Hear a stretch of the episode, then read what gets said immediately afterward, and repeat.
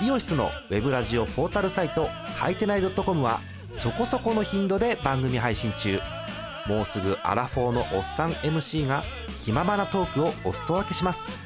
ポッドキャストでも配信中。通勤電車でラジオを聞いて笑っちゃっても罪ではありませんが Twitter で晒されても知ったことではありません。http コロンスラッシュスラッシュはいてない .com までアクセック今日のトップニュース。巨人小林なんと首位打者に第5回野球盤2018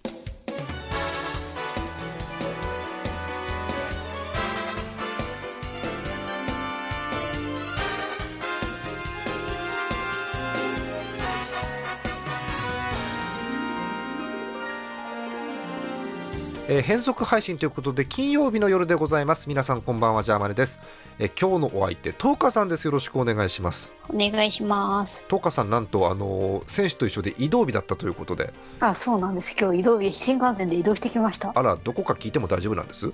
あ、全然あの今大阪におります。あら大阪ですか。大阪の、はい。えーお宿から話していただいているとはい、そうです。で残念ながら別に野球の遠征ではないということですねないですね。ないです。はい、えー、またその話はまた3分とか力だとかあっちので聞こうかと思いますけれども、さあトップニュースです。巨人小林なんと首位打者ということで、いやね、何が起こってんでしょうね今ね。巨人ファンのはずなんですけど、東川さんがえっとですねいや、ー、えーついにえっとまあ打率はもともと今年高かったんですが、規定打席に達してなくてですね、そうですね。い、やーびっくり規定打席にあの達してみたら急に首位ということで。えーそうなんですよ。えー隠れ首位打者なんて言われてましたけど確か試合数かける3.1だったかな、はい、の、うんえー打席数が必要ということで。えー今日現在、えー70打席立ちました59打数の22安打、まあ、絶対数は多くないんですけれどもうん。3割7分3厘で首位打者ですおお、すごいよ。得点圏打率もすごいんですよ。得点圏打率なんと4割7分。おー。いやー、あのねあの小林のバッティングの特徴的なところが、まあ、例年ねこう打てない打てないという話をしてきたじゃないですか、ではい。今年のオープン戦もまあ打たなかったでしょ、そうですね。ねえなんですけど今年は打ってるんですが、まあ、でもあのかっ飛ばす力はそんななさそうなようでして、うんうん。えーっとですね、えーなんとこの長打率はいこれが4割5分8厘しかないという 首位打者で3割7分3厘あるのに長打率が4割5分8厘って計算が分かってる方だとなんだろうこれはっていう感じではあるんですよね。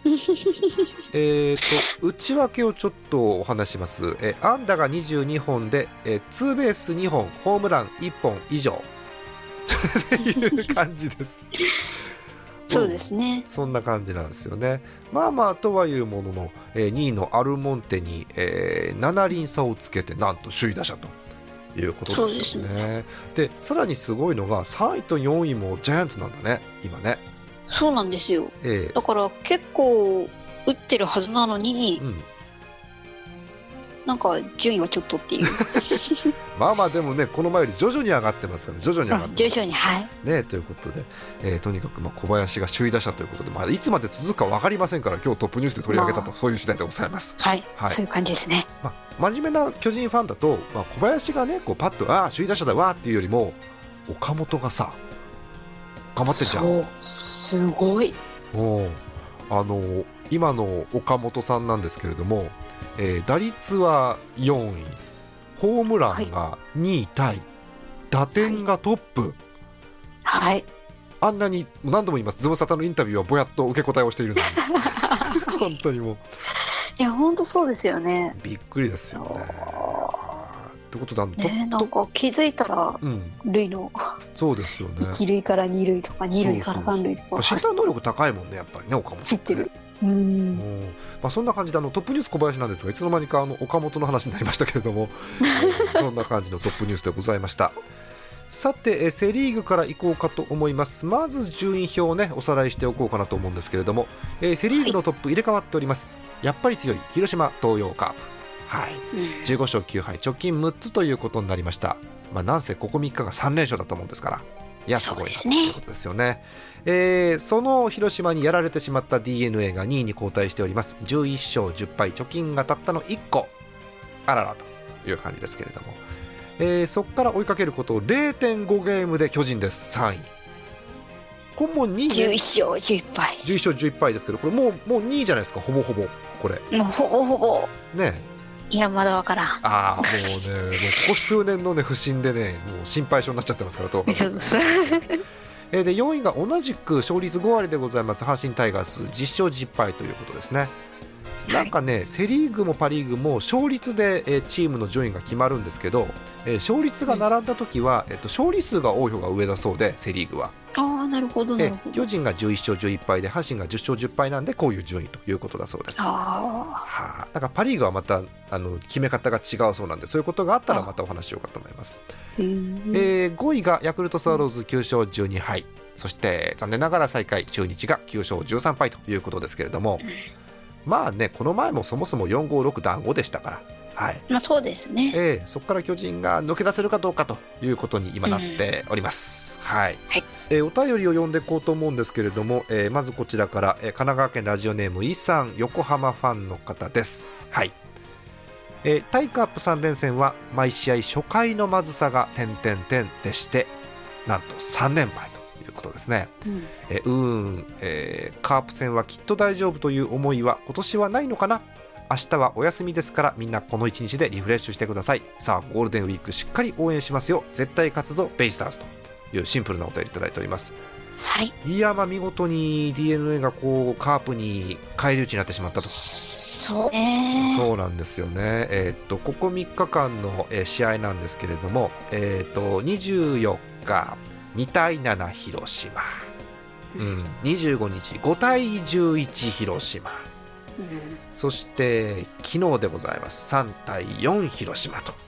いうことでチャンスはあったように見えるんですがあと1本が出ると。そうなんですよね。いうことですよね。はい、ということで順位がひっくり返っていると。いうことですけれどもまあまだまだわからないと。いうことですからね、はい、1位争いというのも熾烈でございます。えーもう1通、えーと秋田県ヌルポーショーさんヤクルトファンでございます。はい、えー昨日これいいな。あつ森の番組でこの言い方いいですね。まああの報道ステーションだと思うんですけれども、えはい。松坂世代の特集をやってましたがスワローズ立山投手の保守からの補給の形が松坂投手を真似ていてその癖がついてしまったと言っていました。それだけ影響がある選手なんだとつくづく思いましたという松坂投手ですよね、はい、で思い出したからに続きがあるんですけどあ試合に関しては松山で24日が中止、えー25日は2対4で負けました。メッセンジャー投手打てんな28日からは東京ドームで調子が上がってきた巨人との3連戦ですので東花さんお手柔らかにお願いします。ということだそうです。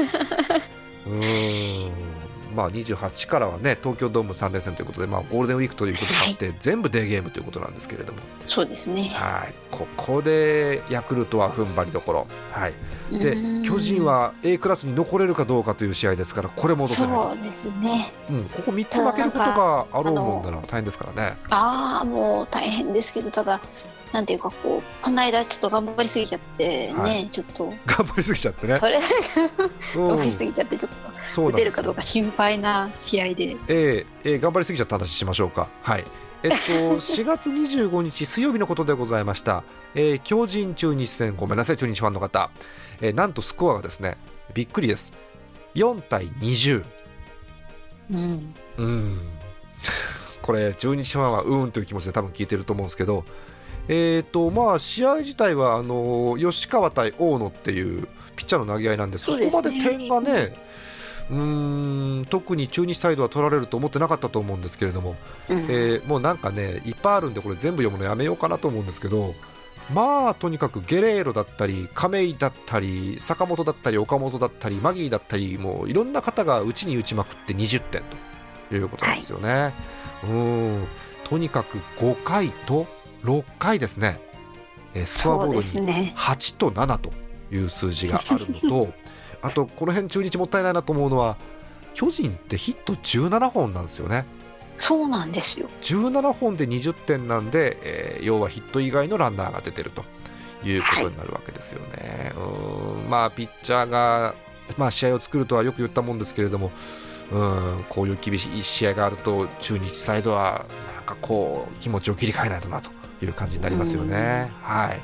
で東花さん的にはもうこの試合が、はい。あの今までのジンクスがひっくり返った試合ということで。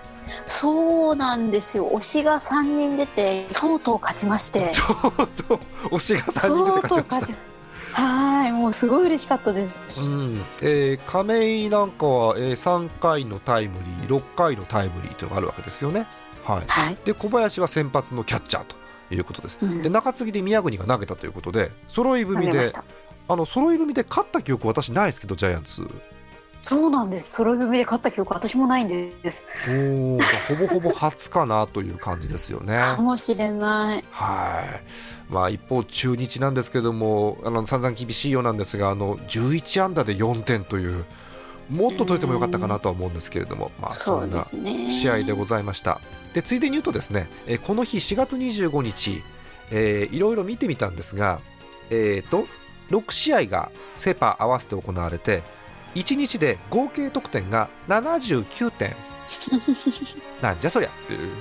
うん、だから6試合すごい。79点だからえー6試合で割ると大体平均で1試合13点くらい取り合ってると いう感じ、えー目立ったところですと巨人が20点、えー西武ライオンズ12点、えー広島が11点、えーロッテが7点、えーソフトバンクに至っては6点取って負けてます。なんで やたら点が入った日だったなというような印象です、そうですね。はい。6点取って負けるってなかなかないですね。はい、えーそんな一方でですねその日の試合なんですけど日本ハムオリックスっていうのがありまして、えー4対1で日本ハムって試合なんですけど、えっと、私見てたんですがなんか8時半ぐらいに終わっちゃったんですよね。うん。あすごい早い。早っていう感じの試合でございました。はい、まあそんな感じでちょっと点が入る試合がこの日は多かったなというお話なんですけれども。うーん。まあえっ、とそんなコーナーでですねもう一通だけお便りを追加で読ませてください、えー群馬県ミスチャさんです。ありがとうございます。ありがとうございます。ソフトバンクファンの方なんですが、えー読んでいきましょう、えー先日年に一度の地元での巨人戦をお。嫁と義理のお父さんと3人で観戦してきたんですがとんでもない試合に出くわしてしまいました。巨人63年ぶりの20得点。もう観客席は常にオレンジのタオルを回しているような状況でした。私たち3人とももうお腹いっぱいという感じで翌日も仕事だったのでラッキーセブンを見たら撤退してしまったのですがレフト外野席では松坂出せ松坂上原出さないなら帰るぞという声も聞こえてきました、うん。貴重な試合を観戦できたのも良かったんですが来年はもう少しシーソーゲームのような最後までハラハラするような試合観戦ができたらいいなと思いました。え東花さんもたまには地方球場での観戦もいかがですかというお便りでございます。はい。ということで見に行った方いたんですね。うん。ですね。すいやでも本当に常に本当オレンジのタオル回っててうん。みんな平日なのに大変だ。大変だな。もうなんかオールウェイズビバジャイアンツというような、ね、感じでしたけれどもね。うん。はい。はあということで、まあまあ、まだまだこう順位がコロコロ変わって目が離せないセ・リーグでございました。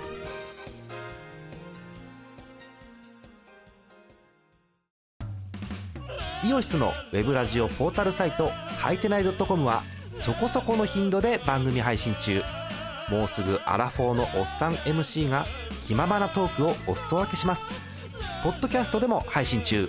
通勤電車でラジオを聞いて笑っちゃっても罪ではありませんが Twitter で晒されても知ったことではありません。http コロンスラッシュスラッシュはいてない .com までアクセック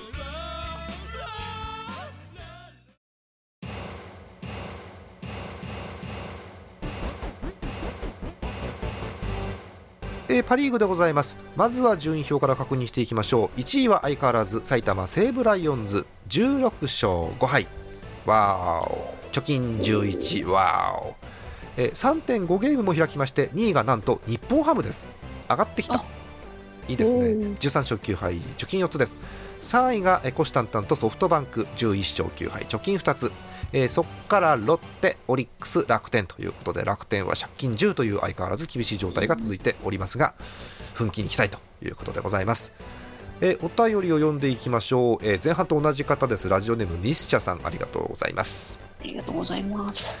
えーいつも長々とホークスの話をしてしまっているので今回はあまり取り上げられていないロッテとオリックスの話をしたいと思います。おーロッテは博士さんがいらっしゃればいくらでも話題が出てくると思いますがホークスファンの私としては注目しているのはやはり元高選手の井口監督と鳥越コーチです。なるほど、うん。うん。井口監督は12球団1リクエストの回数が多く成功率が一番高いような話が出ているようですが采配は微妙なようです。でしょうねこのコメント。えー特に投手交代はどの監督でも悩むところなので頑張ってほしいです。一方オリックスですがバファローズポンタがツイッターに出てくる日まだ一度も勝てていません。そうなんだ。へーえーこれはバファローズポンタファンへのファンサービスなのでしょうか。うーん。えー真面目な話をすると西投手、金子投手、ディクソン投手という勝ち頭の調子が今一つ上がってこないところが敗因なのかなと思います。ということでございます。うん。おーこういうあのいつもあののお便りと違う球団のお便りって面白いですよね。そうですね。幅広いですね。ちゃんと見てらっしゃる、さすがですよね。いや本当にバファローズポンタはねなんか今年元気ないよね。